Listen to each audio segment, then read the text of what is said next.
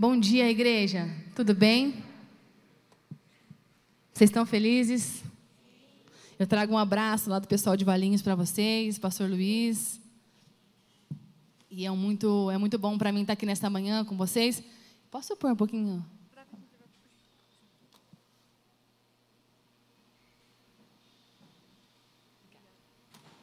Aí sim. E nesta manhã nós vamos continuar, né? Essa série incrível. Quem está sendo abençoado aqui por essa série de palavras? O legal das séries é a gente não faltar no culto, né? Porque uma palavra ela vai complementando a outra. A gente vai sendo edificado com cada assunto. E eu estou achando incrível essa, os temas dessa série, a verdadeira igreja. E nessa manhã eu quero falar para vocês que uma igreja verdadeira, a verdadeira igreja é aquela que vive pela perspectiva eterna. Você pode falar amém para isso? Quantos querem viver os seus dias olhando para aquilo que é eterno? E que difícil, não é? Que desafiador é para nós realmente vivermos nossos dias aqui na terra com a perspectiva eterna. Mas eu quero dizer para você que é possível, amém? Jesus disse que é possível, é porque é possível. E lá em Salmos 90, versículo 2, Moisés, ele vai dizer antes de nascerem os montes e de criares a terra e o mundo, de eternidade a eternidade, tu és Deus. Por que, que a gente precisa e a gente é chamado, a gente é, é despertado nessa manhã para nós caminharmos é, as nossas vidas, os nossos dias com a perspectiva naquilo que é eterno? Porque o nosso Deus é eterno. Amém? O nosso Deus, a palavra diz que de eternidade a eternidade, tu és Deus. O nosso Deus é eterno. E quando Deus ele cria o homem, a mulher, ele cria Adão e Eva lá no jardim. Sabe, a palavra diz que uh, Deus, ele todos os dias, à tardezinha, ele ia se encontrar com o homem no jardim. Sabe, existia ali um, um relacionamento eterno, algo duradouro entre Deus e o homem. E quando o, a serpente, o, o, diabo, ele vai ali, ele, ele convence é, a, a, a, Eva, ele convence Adão a, a comerem daquele fruto. A morte, ela entra na história. Porque a palavra, ela vai dizer para nós, em Gênesis 2, 17, o seguinte: Mas Deus dizendo para Adão e Eva, mas não coma da árvore do conhecimento do bem e do mal, porque no dia em que dela comer, certamente morrerá. Sabe, Deus nos criou para vivermos, mas no pecado todos nós morremos. E Romanos, ele vai falar lá no, no capítulo 6, do versículo 23, pois o salário do pecado é a morte. Mas o dom gratuito de Deus é a vida eterna em Cristo Jesus, nosso Senhor. Amém? Você pode dar um, um glória a Deus por isso? Sabe, o pecado ele entra e ele gera morte. Mas Jesus, por meio da cruz, ele restaura aquilo que Deus fez lá no jardim. Ele diz: Olha, em mim a vida eterna continua. Em mim o caminho de volta à vida eterna é acessível. E é interessante porque é, mesmo a gente hoje, nesse contexto, porque nós nascemos de Adão, nós somos filhos de Adão, naturalmente falando. Nós nascemos no pecado, nossos filhos nasceram e nascerão no pecado, na natureza pecaminosa. Amém? Mas mesmo nesse contexto, mesmo nesse lugar onde a, a vida, ela natural, ela é curta, ela é limitada. A palavra diz em Eclesiastes que Deus colocou em nós um anseio pela eternidade. Amém? Eclesiastes, é, no versículo no capítulo 3, versículo 11, vai falar: Ele fez tudo apropriado a seu tempo, mas também pôs no coração do homem o anseio pela eternidade. Mesmo assim, este não consegue, ou seja, nós não conseguimos compreender inteiramente o que Deus fez, mas existe dentro de cada um de nós um anseio pela eternidade. Amém, queridos? A cada dia que passa, mais tratamentos estéticos têm surgido. Eu não estou me opondo aqui, tá? Um botox é sempre bem-vindo. Um trem para levantar as, né, as, As partes é sempre bem-vindo. Mas tudo por quê? Porque existe um anseio no nosso coração de durar mais tempo. Sim ou não? Até os homens estão mandando bala nesse ramo da estética. Antes era só a mulherada.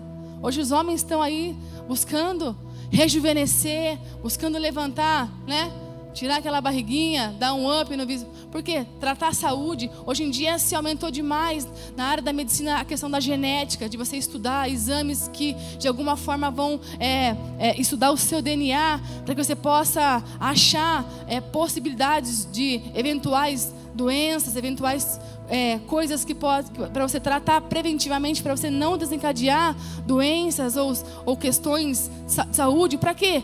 Para durar mais. Então existe no coração do ser humano um anseio pela eternidade. E esse anseio foi Deus que criou.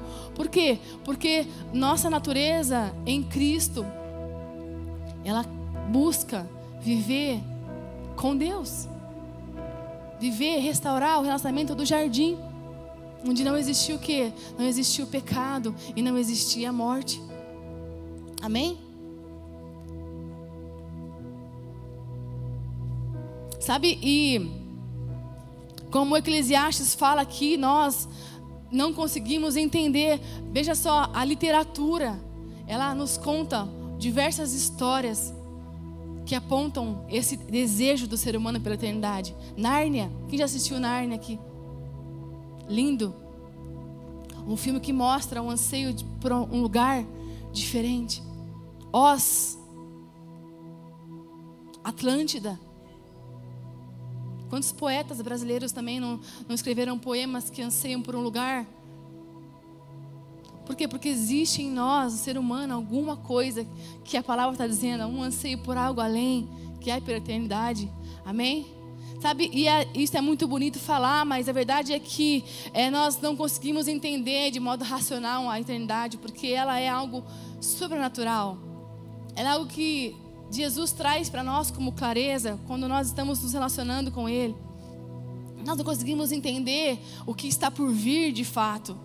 Mas a palavra de Deus, ela nos dá vislumbres da eternidade. Amém? Quando você lê a palavra de Deus, quando você começa a ler lá o final dos tempos, nós vamos começando a ver alguns vislumbres do que está por vir. Mas não é nada certo e definido. Mas é, existe então essa, essa, esse anseio em nós. Agora, Sabe, muitas vezes nós, como cristãos, como filhos de Deus, dentro da igreja, sabe, nós nos preocupamos demais com as coisas terrenas, queridos, sim ou não? Nós é, temos aumentado cada vez mais o nível de ansiedade por aquilo que está por vir, nós somos preocupados demais com o nosso contexto terreno com o que aconteceu, com o que está acontecendo, com o que vai acontecer. Nosso coração vai caminhando, mesmo dentro da igreja, mesmo às vezes, mesmo às vezes buscando a palavra, mesmo se relacionando com Deus, e nós vamos vivendo em função daquilo que acontecerá num curto espaço de tempo. Ou seja, das coisas terrenas. Sabe, eu e você nós vamos durar aqui com botox ou sem botox, com, com exames ou sem exames, mas nós vamos durar aí 80, 90 anos, se eu chegar lá, igual a dona Ruth, eu falo para dona Ruth, se eu viver metade do que você viveu, eu estou feliz, posso morrer feliz. Quem conhece a dona Ruth aqui sabe o que eu estou falando, né? Nadando, 100 metros, raso. Pá! Meu Deus, lendo a palavra todos os dias, olhando para aquilo que é tem ensinamentos. E eu falo, se eu chegar lá, setentinha, pastor Rolando, pastora Jael, pastor Mário, pastora Luísa, nossos conselhos que vivem sabiamente. Então nós vamos viver aí até 100 anos, alguns mais fortes, 110. Se você pode dizer amém. Mas é isso, queridos, é, uma, é um século, é nada mais do que isso. Agora, o quanto existe depois disso, queridos? Lá em Valinhos eu ministrei essa palavra semana passada, e o meu tempo aqui é mais curto. Lá eu posso folgar no tempo. A quem manda sou eu. Aqui não, aqui eu tenho regra.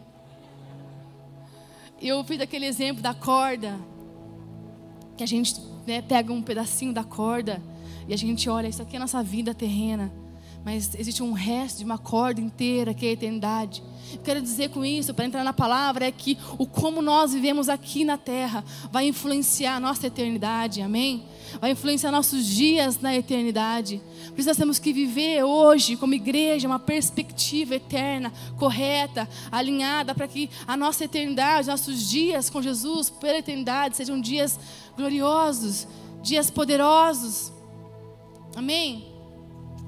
Aleluia. Eu quero falar nessa manhã quatro, quatro pontos rapidamente, que vão nos levar, vão me levar e levar você a, a mudar a nossa mente e, e realmente entrar nesse lugar onde eu vivo pela perspectiva eterna. Amém?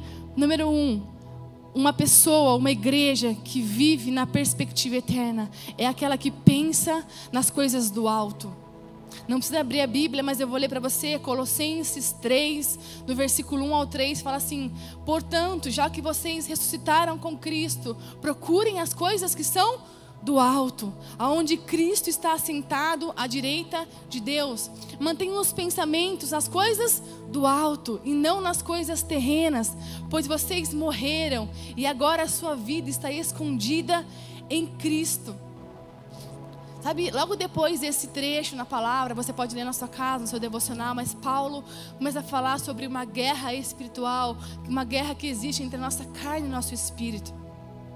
E de fato, nós já pregamos aqui várias vezes. E é verdade, existe uma guerra, existe uma luta entre a nossa carne, porque a nossa carne quer pensar nas coisas terrenas, ela quer pensar no que é carnal, no que é visível. Enquanto nós estamos levados por Cristo a pensar nas coisas do alto, a viver pelo Espírito, a viver pela fé, naquilo que não se vê, se crê, mas não se vê. Então existe uma guerra constante. Paulo vai falar assim: olha, cuidado com a imoralidade sexual, com os, com os pecados da carne. Algo depois. E quando eu falo que pensar nas coisas do alto, queridos, é a gente olhar para a perspectiva eterna, porque muitas vezes, presta atenção, Pensar nas coisas do alto vai gerar em nós um sentimento de desvantagem. Sabe quando a serpente ela vai lá e ela fala para a mulher: "Ah, mas come do fruto. Não tem problema, você vai ter conhecimento". Ela começou a despertar na, no homem na mulher ali que se eles não comessem e permanecessem na obediência a Deus, eles estariam em desvantagem, perdendo alguma coisa. Olhar para a perspectiva eterna vai sempre nos buscar uma vantagem terrena. Amém? Sabe quando você vê lá Êxodo 26, quando Deus manda Moisés, ele construir o tabernáculo? Coisa mais linda, lê na sua casa depois.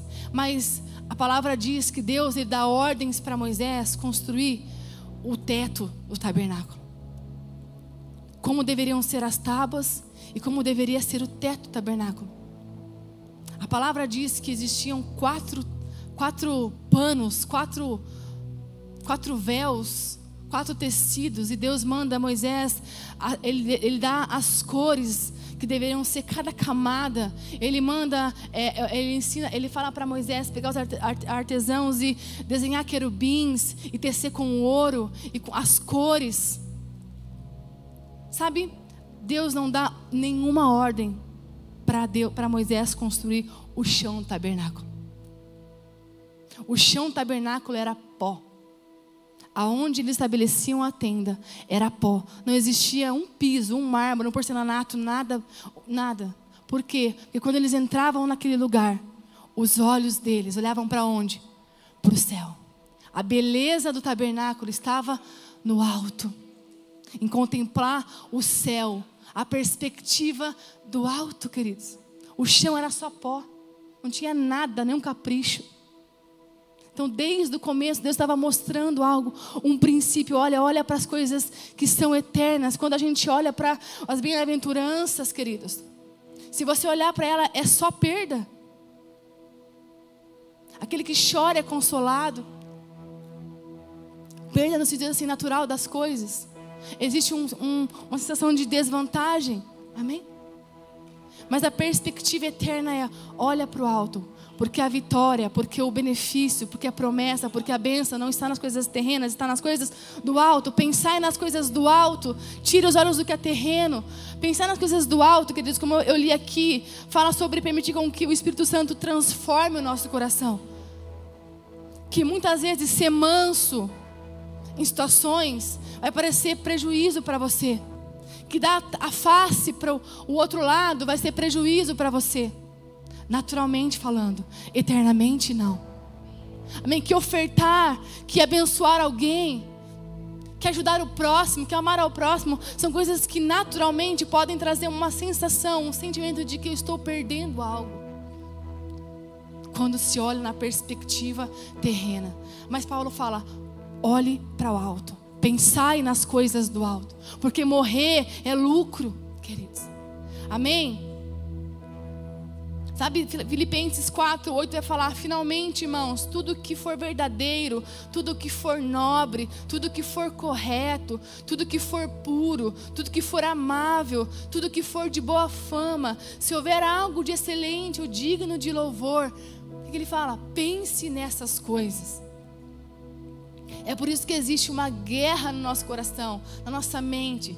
Porque muitas vezes pensar com os pensamentos do alto, ou pensar naquilo que é eterno, na palavra, pode nos dar a impressão de que nós estamos perdendo algo, igreja.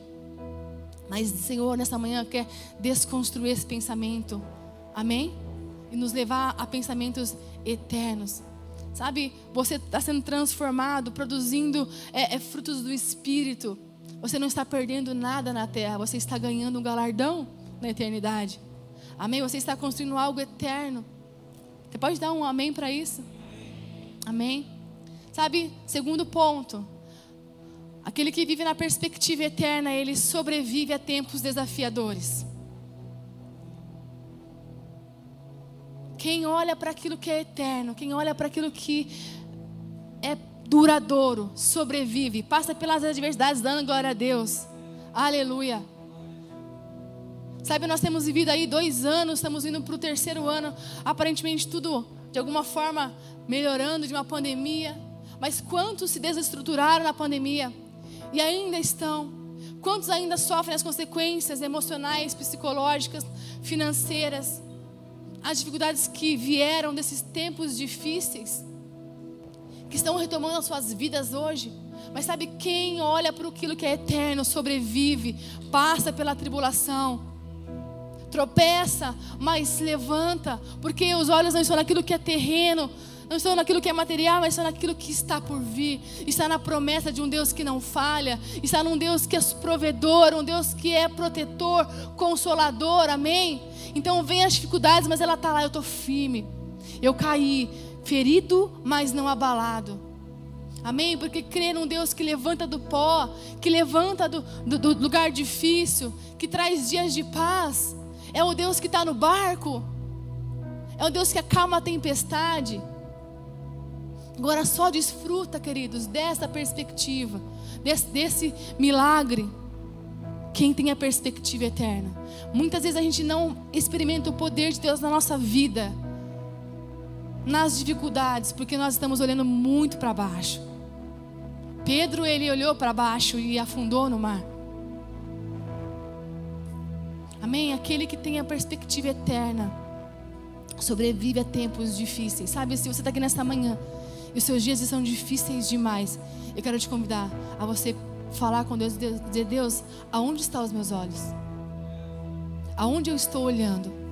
Será que está nos meus problemas? Ou está no, no Rei que resolve os problemas. Amém? Aquele que tem a perspectiva eterna, queridos, é aquele que sobrevive, que passa, supera as adversidades. 2 Coríntios 4,16 vai dizer assim: Pois não desanimamos, embora exteriormente estejamos a desgastar-nos, interiormente estamos o que? Sendo renovados. Dia após dia, pois os nossos sofrimentos leves e momentâneos estão produzindo para nós uma glória eterna eterna, que pesa mais que todos eles. Assim, fixamos nossos olhos não naquilo que, que se vê, mas no que não se vê, pois o que se vê é transitório, mas o que não se vê é eterno, queridos. Aleluia, aleluia. Aleluia. Sabe, Estevão, um mártir, ele foi um homem que morreu ali apedrejado. Olha que interessante, a palavra diz que ele pregando o evangelho, ele levando a palavra, ele vivendo na perspectiva eterna, desgarrado das coisas naturais. Ele é pego então para aqueles homens e a sentença dele foi ser morto, apedrejado. E a palavra vai dizer que então eles colocam Estevão naquele lugar para ser morto, apedrejado. E a palavra diz que Estevão fitou os olhos aonde, queridos? Nos céus, queridos. A palavra vai dizer, mas Estevão, cheio do Espírito Santo, fitou os olhos no céu e viu a glória de Deus. E Jesus estava à direita do Pai, de pé, o esperando naquele momento. Quantas vezes a gente, no meio de uma dificuldade, a gente vai fazer isso? Você faz isso, você fala, Jesus, eu Seja honesto consigo mesmo. E Estevão fala, ele olha, ele fita e ele diz: Jesus, perdoa essas pessoas. Nós precisamos perseverar na promessa, queridos, na palavra de Deus que é eterna. Tudo passará, mas a palavra permanecerá para sempre. O nosso Deus é um Deus de eternidade, eternidade. Amém. Terceiro ponto, queridos, uma pessoa que vive na perspectiva eterna uma igreja que vive na perspectiva eterna, ela deixa legado. Queridos, são dias onde nós nos preocupamos demais com o que nós estamos construindo naturalmente falando. Sabe, não existe nada errado entre você ter patrimônio, entre você ter bens, entre você ter é, uma vida boa. Eu oro a Deus e eu oro lá em Valinhos para que Deus mande muitos, muitos empresários, muitas pessoas cheias de recursos, porque nós temos tantos projetos maravilhosos que Deus tem nos dado lá e precisamos de recursos para colocá-los em prática. Então, não existe problema, amém? Seria muita hipocrisia dizer que nós não, pode, não podemos desfrutar das coisas naturais, porque nós estamos aqui então, é ou não é? Viajar, conhecer o mundo, comer camarão, comer coisa boa, comer caviar, comer. É verdade, é na verdade. Mas Muitas vezes a gente vive preocupado em deixar herança. Ou usufruir disso, sabe, queridos? Procure deixar legado. Pais, procure deixar legado para os seus filhos. Igreja, isso aqui é muito bonito. Mas se a igreja hoje sair desse lugar e ela fechar, o que o bairro vai pensar? O que foi deixado, construído para esse bairro? para a cidade de Campinas. Isso é legado. Quem anda na perspectiva eterna deixa legado. Mais do que coisas naturais e terrenas, deixa-se princípios, deixa-se valores, deixa-se ensinamentos. Nós temos que ser uma igreja que se preocupa muito mais com as pessoas do que com a estrutura, do que com o nosso bem-estar aqui dentro. Amém? Pessoas, uma igreja que é verdadeira, ela sempre olha para pessoas. Se os seus olhos não estão em pessoas, queridos, a sua perspectiva não é eterna. Nós temos que alinhar isso em Deus. E eu falo por mim. Se o teu coração não está queimando por pessoas na sua casa, no seu trabalho, aqui na rua, no seu bairro, no seu condomínio, se algo não queima, a nossa perspectiva não é eterna. Porque quem tem a perspectiva eterna busca deixar legado. Amém? O que você tem nas mãos hoje? O tempo, talento, tesouros. E o quanto isso está sendo usado para abençoar pessoas. Pessoas que precisam entender que elas foram chamadas para uma vida eterna com Cristo. Amém? Desfrute sim da sua vida terrena, das bênçãos que o Senhor te dá. Mas não tire os seus olhos do eterno. Deus, com quem eu posso abençoar com a minha sabedoria? Quem eu posso abençoar com os meus recursos? Quem eu posso abençoar? Jesus, o que eu posso fazer para abençoar o meu bairro, a minha escola, a minha faculdade? O que eu posso fazer para que pessoas venham a Ti através da minha vida? Amém, queridos? Aleluia. Sabe, C.S. Lewis ele tem uma frase muito linda. Ele fala assim: Tenho de manter viva em mim a chama do desejo pela minha verdadeira terra natal, a qual só encontrarei depois da morte, e jamais permitir que ela seja arrasada ou caia no esquecimento. Ou seja, nós temos que sempre lembrar da perspectiva eterna. Tenho de fazer com que o principal objetivo da minha vida seja buscar essa terra e ajudar as outras pessoas a buscá-la também. Amém? Se a sua perspectiva for eterna, haverá um anseio no seu coração de muitos outros virem com você. Amém? E para terminar, quatro pontos. Quarto ponto. A verdadeira igreja, um cristão verdadeiro, ele anseia pela volta de Jesus. Amém, queridos? Sabe, é muito bonito falar isso, né? É, não é? Não é romântico? E o noivo espera pela noiva. E ele virá e encontrará uma noiva sem mancha, sem mácula, sem rugas. Mas será que de fato a gente anseia pela volta de Jesus? Sabe, ontem nós passamos por uma, uma situação muito difícil lá em Valinhos, nós pastores, eu, pastor Luiz, nós perdemos uma ovelha nossa perdeu o marido ontem, na sexta-feira. Nós estamos acompanhando essa situação muito, muito, muito difícil. Fala que Deus está nos esticando demais lá. E eu fiquei. Esse momento a palavra diz que é melhor um dia de luto, um dia de velório, do que um dia de alegria, porque a gente pensa nas coisas eternas, né? Naquilo que realmente tem valor. E aí viemos, eu estava deixando o pastor Luiz lá em Valinhos, iríamos com as crianças, vim com as crianças.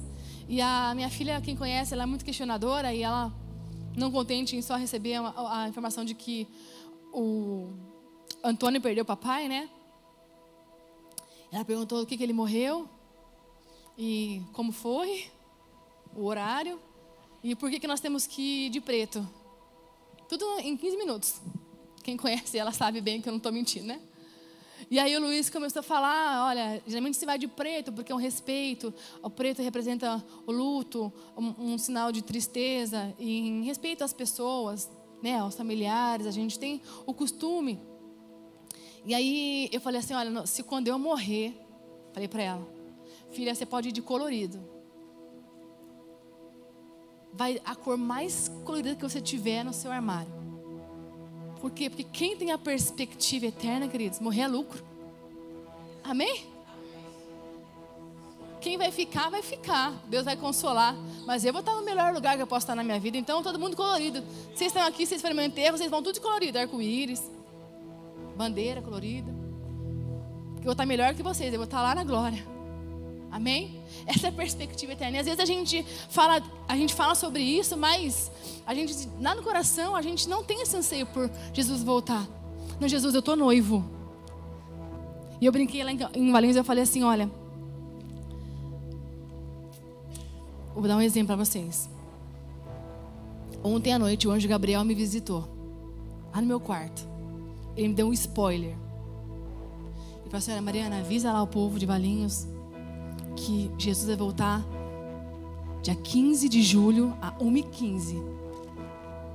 Ó, tá, na, tá é entre nós aqui, hein? Guarda, mas quem você puder falar, vai falando em off. Dá um spoiler. Ó, vai começar a trovejar 11 e meia, já é, é um sinal, entendeu? Vai se preparando. Será que se a gente soubesse do dia e da hora, nós estaremos esperando ardentemente pela volta? Ou nós falaremos assim, não, Jesus, eu preciso casar antes, calma, não volta não, eu tô noivo, falta 30 dias, Jesus. Pelo amor de Deus, eu paguei tudo, gastei 50 mil. Não, eu tenho que usufruir. Jesus, eu não lancei minha canção nova ainda. Meu CD não está no Spotify. Calma, Jesus. Calma. Segura aí. Volta em agosto. Não, Deus, peraí, eu não tive filho ainda, eu não viajei para a Europa ainda, calma, Jesus. Estou com planos, estou com planos, está saindo. São brincadeiras, mas no nosso coração, será que a gente caminha a nossa vida esperando para que Jesus realmente volte e esse, esse seja o nosso maior anseio? Sabe, nós temos que pensar isso, igreja. Lá em Hebreus 13, 14, vai falar assim: Pois não temos aqui nenhuma cidade permanente, mas buscamos a que há de vir. Amém? Buscamos o lugar eterno em Cristo, queridos. Tudo vai passar, a eternidade virá. E como é que nós vamos viver esses dias? Viver esse tempo. Amém? Nós precisamos ansiar a volta de Jesus. Precisamos orar por isso, clamar por isso, se apaixonar por isso. Eu estou aqui, Deus, eu estou vivendo meus dias na terra, em obediência, em santidade, construindo a minha vida, meu ministério, a minha família. Mas Jesus, volta logo. Jesus, volta logo. Vem, Maranata. Vem, Maranata. Sabe, uma igreja verdadeira é uma igreja que anseia, que clama por Jesus, pela volta de Jesus. Que volta. Lá em Valinhos, os, os meus meninos, os meus jovens lá, eles can, toda hora cantam essa música Maranata. Eu falo, gente, chega um pouquinho. Mas eu comecei a admirar isso neles, porque eles, eles querem que Jesus volte, eles querem dar todo, todo culto domingo Maranata. Quem já viu essa música do é, não sei nem quem canta a música, mas vocês sabem quem é, né? Davi, Davi Cardoso, acho. Maranata, Maranata. Eu falo, gente, espera um pouquinho, vamos ver um pouquinho na terra. Não, é Maranata, Maranata. Existe um anseio, nós temos que ansiar isso, queridos. Volta, Jesus. Volta. Volta, porque o que é eterno é melhor do que o que é natural. O que é eterno é melhor do que o que é terreno. Volta. Eu quero encerrar dizendo uma frase do Charles Spurgeon que diz assim: O tempo é curto a eternidade é longa. E é apenas razoável que esta vida curta seja vivida à luz da eternidade. Amém?